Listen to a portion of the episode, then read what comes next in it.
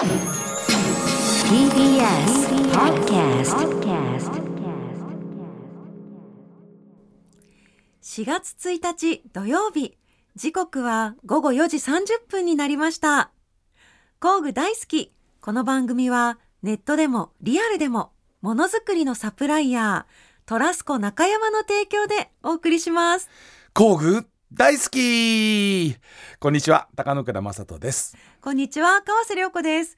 工具大好き上質工具専門店ファクトリーギア代表の高野倉正人さんとともにお届けしてまいります。高野倉さん4月になりました。よかった。ね続きましたね番組。このニッチでマニアな番組が。また皆さん半年ね、えー、お付き合いいただければと思います、はい、4月1日ですが嘘じゃございません、はい、嘘じゃなかった。よかった。本当に、うん、本当によかった。よかったよろしくお願いいたします、はい、ます。さあ先週は漫画家のミルノエイジ先生をゲストにお迎えして、楽しいお話いっぱいお聞きしました。そして今週もですね、ミルノ先生にお付き合いいただきます。いやだってもうあの聞きたいことをね聞かずに終わっちゃったからね。ね今日はちょっといろいろ伺って。そうですよね。しかもご自身から出たいって言っていただいて、はい。ゲストに来ていただいてるので今日めっちゃ熱いお話聞けると思います、まあちょっと盛りだくさんではい。お届けしたいと思います、したい。と思います、そして過去の放送はポッドキャストで全て聞くことができますので、こちらもぜひチェックしてみてください。では今日も明るく楽しくスタートしましょう。はい。それでは皆さんご一緒に、工具大好き TBS ラジオ工具大好きは工具専門店ファクトリーギア代表の高野倉正人さんと私川瀬良子がさまざまな工具好きな方をお迎えしたり工具や DIY に関する面白いお話を伺ったりする番組です今週のゲストは先週に引き続き漫画家のミルノ英二先生です。お楽しみに。TBS ラジオ工具大好き川瀬良子とファクトリーギアの高野倉正人がお送りしています。早速ですがゲストの方お呼びしたいと思います。先週から引き続きのご登場です。元エンジニアの漫画家ミルノエイジ先生です。よろしくお願いします。よろしくお願いいたします。お願いします。あのもうちょっと聞きたいことがいっぱいあって、はい。先週聞くの忘れちゃったことがいっぱいあるんですけど、はい。はい。そのミルノ先生ね、はい。この拝見させていただいてるんですけど渋杉技術に男泣きという、はい、この漫画をこう書かれていて、ええ。これがやっぱりそのミルノ先生すごいこうあの注目を浴びるきっかけになった漫画ということですよね。うん。はい、でね僕これはいこれはあのリクナビネクストでこう出てたんですかそうですね、リクルートの。えリクリクルートさんのねですねつまりそのあの転職を探してらっしゃる方とか、そういう方たちがその仕事について少し深掘りしてこうね見るために書かれたような漫画だったわけでよねですすよね。。はい。これ一般の方が読んだ時にわからない用語とかがいっぱいあるのになんでそこまでこの漫画がその注目されたのか僕はわかります。一応ね。業工具はい。業界の人間なんで、うん。ミルノさんなんでなんですかねこれ。いやー多分珍しかったと思うんですけど、はいはいはいはい。あのあの例えば自分のあのお父さんとか、はい。旦旦那さんが何の仕事してるのかって言ってはい。あのエエンジニアだよっつってはい。知らないでいたんだけど、はい。これでやっとちょっと分かったなとはあー現場のもうねいやねそれ本当僕ねいやありがとうございますっていうかその僕も工具の開発にすごい関わってきてね、うん。それで皆さんすごい情熱とあとねもう本当にね本当漫画に書きたいぐらいのストーリーが山ほどあるわけですよ、うんでもそれって誰も表に取り上げてくれないじゃないですか、はい。その陰にあるこのストーリーこそが大事だと僕は思うんですよ、うん。でも皆さんが理系の方でね、なかなかそんなこう、えーそれをこう表現する場がないから、うん。これは素晴らしい漫画だなとこれ本当にお世辞抜きで思いました う本当。え。今度社長取材させてください。おえー。えー僕が漫画になるんですか？えー？社長書きやすそえ書きやすい。の うねどうですか？いいと思います。いいいと思います。嬉しい、開発ひお願いします。ストーリーをね。でいやだからねでも今のねたまたま僕の話でもあれでしたけど、うん。これだけのネタってどうやって集められるんですか、一個一個全部違う方じゃないですええ。か。大体あの、えーとまあ、出版社、まあ、それだとそのかい、ね、リクナビの編集さんが探してきて、はい。アポイント取って、はい。それで出向いてってやつで、まあへえー、と一昨年まで「週刊プレイボーイ」とかはい「週刊ポスト」で連載したんですけど、はい。それもあのあのヘンプロさんや編集さんがあのか企業にアポ入れて、はい。それであの「いいですか?」はい。取材させてくださいっていうのを、はい。まあ、結構断られることもあるんです、はいはいはいあの週刊プレイボーイっていうの雑誌はん？ちょっとエッチな雑誌じゃねえかって断るうん。お断られることもあったりで、うん。エンジニアさんにインタビューして漫画に直接先生が聞いてそれを絵にするってことですよね。でさらに。あのただ行くだけだとこうライ漫画家じゃないくなっちゃうんで、はい。あの自分でこう体験をするっていう。へえ。へえすごい。これでもね僕僕も結構雑誌の連載を書いてたことがあって大体ね技術系の方ってねあの取材行くとね喋ってくんないんですよ。そうね。でだからその喋ってくれない人たちを相手によくこれだけの男泣きをするストーリーを書いてるなってのが 僕の中では、はい。これはやっぱりその元エンジニアさんでいらっしゃってものづくりに自分でご苦心されてらっしゃりとかあとすごいあのー体験があるからこそ引き出せるものだと思うんですよね。あー確かに。確あのね。分かんなくて聞いてもね大体技術の人ってね、まあなあのーあれですよ。まあ一生懸命作ったっていうんですかね。だからさそこの先で分かんないよ。そこそうですよね。言わないんだもん。そこで専門用語だそう。出したりするそとうそうそうそう。ちょっと喜んでいただく。そう。なるほどな。やっぱ先生のねそのキャリアがあって。があるからこその漫画だと思う。はい。で絵にも描けるってそこですよね。だって先生だからあれですよね。あのなんかあの就職した会社がいきなり倒産して、あのか工具持ち出したっていう。そんなストーリーがあるわけでしょ。ゲーム会社だったんですけど T シャツに自分の顔をあ転写する。っていう、はいはいはいはいはい。で作ってるうちに疑問に思ったんですけどその自分の顔が写ってる T シャツを着てる人なんていないんじゃないかと。うん。うん。うん。うんと思ったら時をすでに遅しでちょっと、あのちょっと傾いちゃって それでもうすでに100台量産してたんですけどあのもう潰れることになってあの夜逃げたんですよ。これね。夜逃げた。僕思うけどエンジニアあるあるってねこうあ考えた時は自分の中ですげえと思うんだけど、はい。社会が追いついてこないその発想に。で気が付くと会社でその時に工具持って逃げ出した逃げ出したってかあのそう工具って大体置きっぱなしになって、はい。はい。それでやっぱ自分のもの私物っつったら工具しかな。くて、はい。それを持ってあの、走りましたね。書類とかじゃなくてね工具を持って逃げる。そう。へー。俺の人生どうなるんだっていうこう考えましたけどね。でもねやっぱなんかそういう体験があるないと、そのやっぱ技術者の裏側ってなかなかヒヒアリングできないと思うんですよ。だからそれがあるからこそ、でもそれそういう経験があるからこそね伝えたいことも多いじゃないですか。日本のものづくりをもっとみんなの人に知ってもらいたいしうん。これに関わる人を増やしたいっていうね。はい。多分俺僕も本当そこめちゃくちゃ共感します本当。ものづくりにね頑張れ日本のものづくりトラスコ中山。そうですね。そう ですね。宣伝しましたよ。盛大な CM でなしたよ。さあではですね、ミルノ先生の大事なその工具をはい。今日ぜひ見せていただきたいなと思うんですけれども、まずはあれですね、こうまあ鉄板ですけど、はい。あはい。ノギスですね。ノギスね。はいはい。ノノギスこれは何でしょうか？あのーまあ L 型になってるうん。定規測定器です、ね。測定器なんですキけども。リンにしか見えそうません。キリンにしか見えないけど 口をそのね広げてる。口を広げたところに物を挟むと角もうん。その角も角はね内側を測るんですよ。はい。で内側を測る外側を測るっていうことで、はい。作られたノギス。はい。あの3ミリですね、アクリルは。本当だアクリルは三ミリ。ー挟んで測定するわけ何ミリかっていうのは、はい、そういうものです。えなんでそれもうめちゃめちゃド定番なんですけどわざわざ持ってこられたなんか、はい。知らない人は知らないか？なと思って。ノギスね。えー、ノギスか。意外あそうあノギスノギスです。これ三つ豊のノギスですよね。はい。これ穴穴もね測れる。測れるんです。深さですか？あの深さ深さ。そうですそうです。は穴の径も測れるんですえね。ー、ここにあのミルノ先生の名字がミルノってシールで貼ってある裏側に貼ってありますけどね。マイ工具感すごいです。30年前の。へえ、これどういう時にミルノ先生は使うんですか？はまあだからなんか測るまああれですね、へ測るときい。なんだろうな。測るですね何普通に。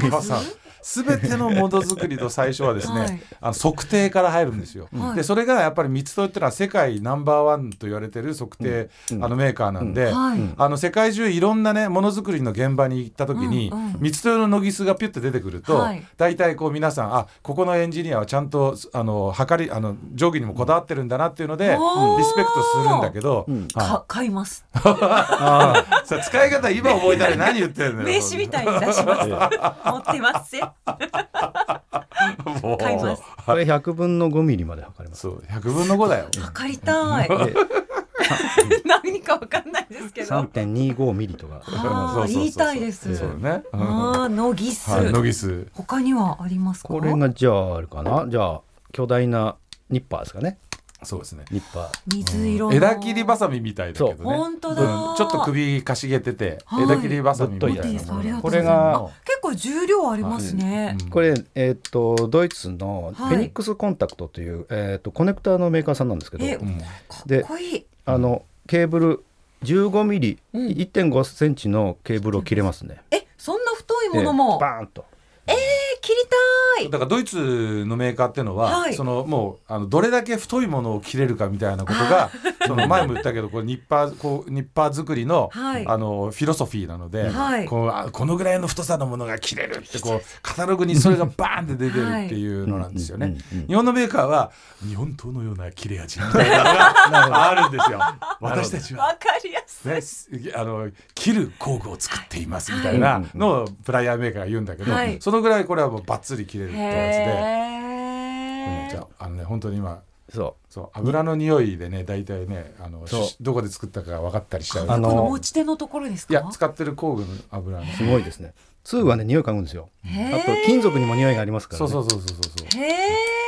あれよ？あのどこどこの工場で絶対とかじゃなくてなんとなくエリアの、はい。あこれあの辺で作ってるのだなってのはなんとか油の匂いとか鉄の匂いあですごいですね。少し感じるすごいですね。か工具屋でいいですか25年やってますからねえー すごいですね。ねエピソードがあるんですけど、いめったに日常でそんなぶっといケーブル切らないんで、1.5もね。ちょっとどうしようかなと思って俺カニ切りましたね。はいはいはい切れる切れるはい。カニバッコンバッコン切りますね。やっぱキッチンに一工具ですね。そうそうそうそうまあハサミでねあのもう切れるし、まあキッチンバサミだとまだは、うんあのカニって硬いんで、うんこれ使いましたけどね。硬いものもバリバリっといけるわけですね。はい刃のところがまっすぐじゃなくて R になってるでしょ、はい。だからそういう太いものとかをこう確かに。うん。ピシュッとこう切れるわけですね本当だあとははい。こうですね。オシロスコープ。えこれはミュウさんのはみんなやっぱ電気系のが すごいこれはあの例えば半導体とかはにこれをピッピッてやると、はい。波形が出るんですよ。周波数、ー、はえあ、えこれはあとパルスパルスとか出る。パルスが出る。モニターがあって、その横にボタンがついてるんでですけこどう。その例えば精密電気基板に、はい。あの信号が来てるかあの例えばスイッチ入れた時にポンと、はい。ポンと出たりするんで。その確認ができる。携帯の画面みたいなのがあってね四角い、ね携帯より半分ぐらいの大きさだけど、うんうんうんでそのそれに線が引っ張ってて、うん。その線をピュッとくっつけると、そう。パルスっていうかその周波数とかが、じゅあのうん。はあの波形がこうね画面に表示されるっていう機械、う。ん面白い。何ボルトかも出るんですよ。へー。人間の周波数とか出るんですか、これだと出ません。人間だと微弱電圧なんでね多分。あ出ない。こうや出ない。これはまあ電子回路系ですね。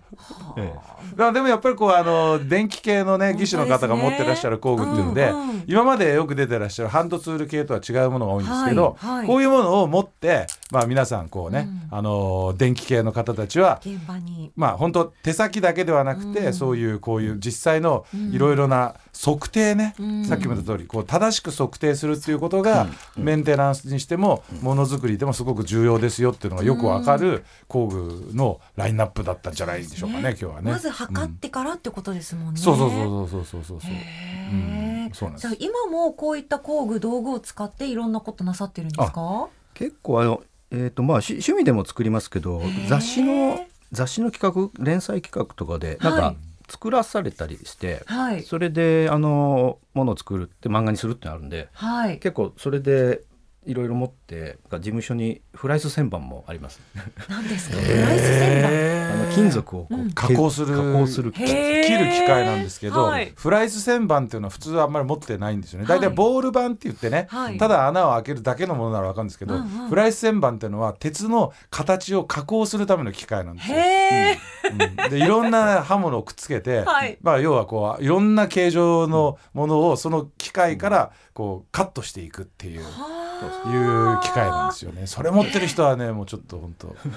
うん。マニアックな。うんあ。と 3D プリンターと。3D プリンター？割とでも小さいんで、うん。まあなんか CAD とかもやるんですよ。それでまあでこうレーザーカッター、まあ、どっか持ってってレーザーカッターで切ってもらって、あの MDF とかを。それで組み立ててそこにモーターつけてなんかあの電子基板でうつ動くものを作るとか。すごい。何でもできちゃ結構最近楽なんですよ。あの組み立てるのが。こうマイコンボードが結構楽、うんうん。あの簡単なもの出てきて、はい。それで、うんあのスマホでプログラムをピピピッとうん作作っうてすごいなさすが工学いのやだだからね本当に時代が変わってきてね、はい。で昔ってのは今おっしゃったようなフライス版みたいなものであの一個一個あのパーツを作っていって、うん。それを組み上げていってみたいなうん。時代がだったんだけど、うん。今はそのねこうプリンターでパーツもできちゃうんですよね。うん。でプリンターでパーツもできちゃって、うん。そのあの電子機器なんかもコンパクトになってて、市販で安く手に入るようになってくると、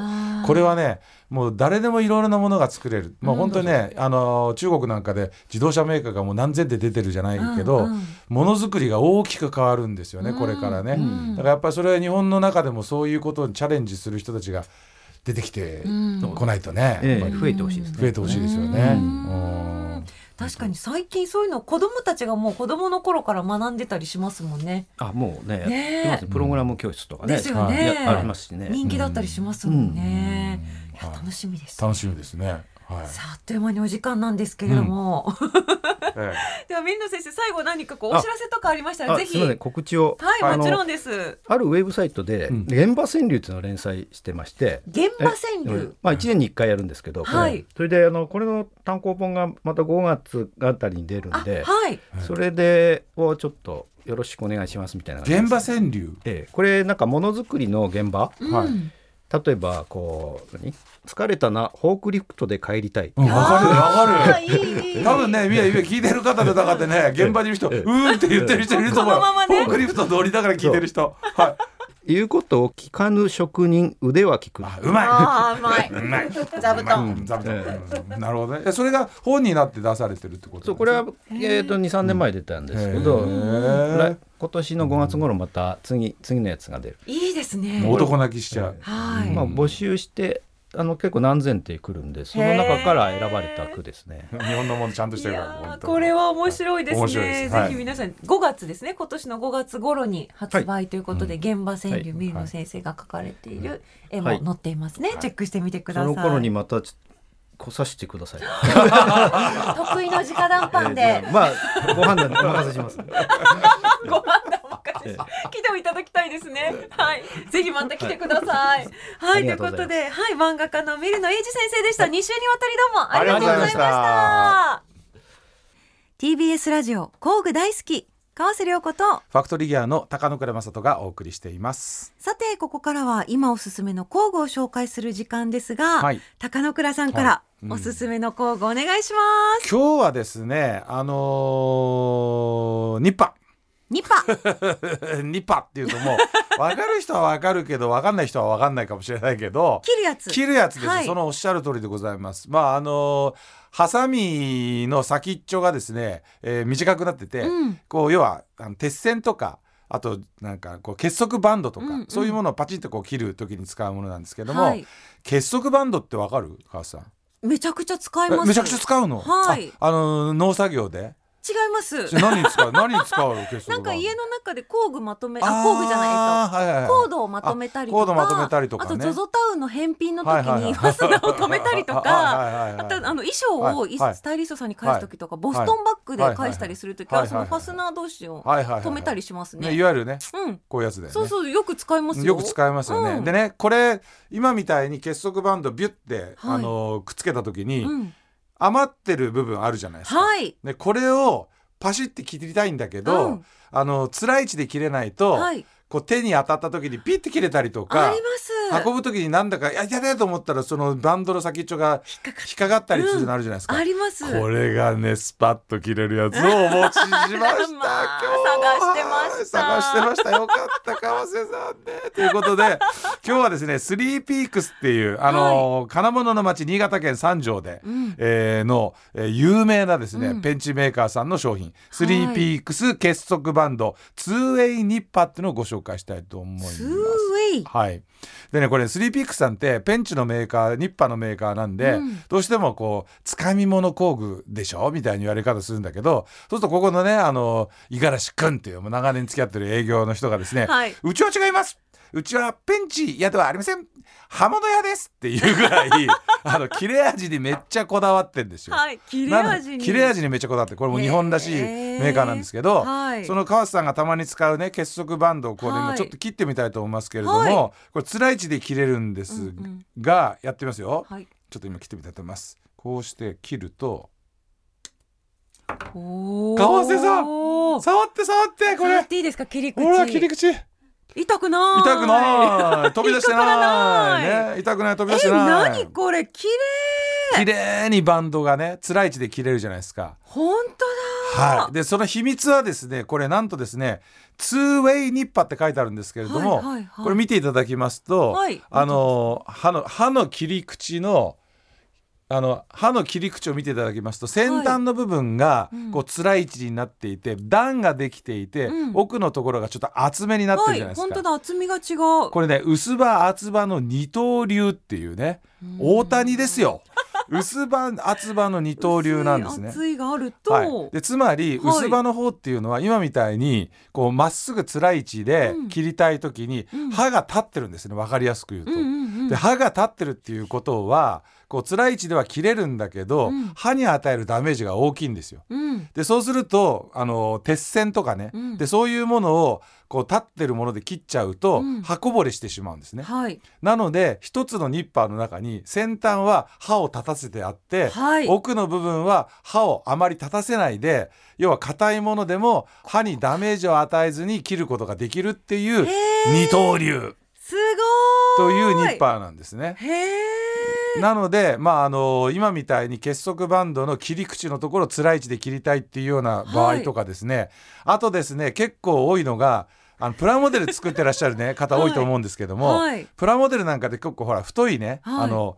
えー樹脂の部分あるじゃないですか、でそれをバチンって切りたい時には、奥でバスってこう切るわけですよ。そっかでそれであの小さい部品とかを切切る時ね切り口のところをきれいに丁寧に切りたい時はそのつらい位置のところをき使ってシュパッとこう切ると。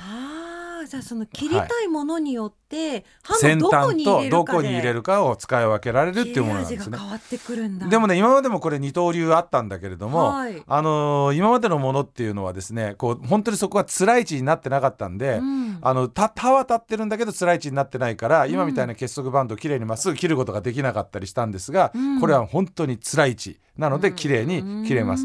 でさらにあのまっすぐになっててめちゃくちゃ刃が立ってるんだけど、導線 VVF リード線も切れちゃうと、っていうことなんで、うん。割とですね、えー気軽に使える。であのね本当のあのプラモデルのマニアの方とかは、うん。もっと高級なめちゃめちゃ刃が立ってるやつとかをあの売ってるんですね。はい。でもそれって確かに切れるんだけど、うん。あの初めて使うにはちょっと難易度が高くて簡単に刃こぼれとかしてしまうことが多いんですが、はいはい。これはそこまで気を使わなくてもうん。使える二刀流のニッパということでございましてすごい。125ミリの長さ150ミリの長さと2種類あるんで二種類あるんだ。はい、これはあの日常的にお家の中で、はい。その結束バンド専用に使っていただいてもいいですし、うん。プラモデルマニアの方が、うん。あのまずは入り口として、うん。普段いつも買ってるニッパーが切れ味悪いとかいう方がですねいやちょっともうちょっといいニッパー使いたいなっていう時にこの二刀流で太いもの細いものを使い分けてもらうと、うん。使い勝手がいいニッパーなんじゃないかなと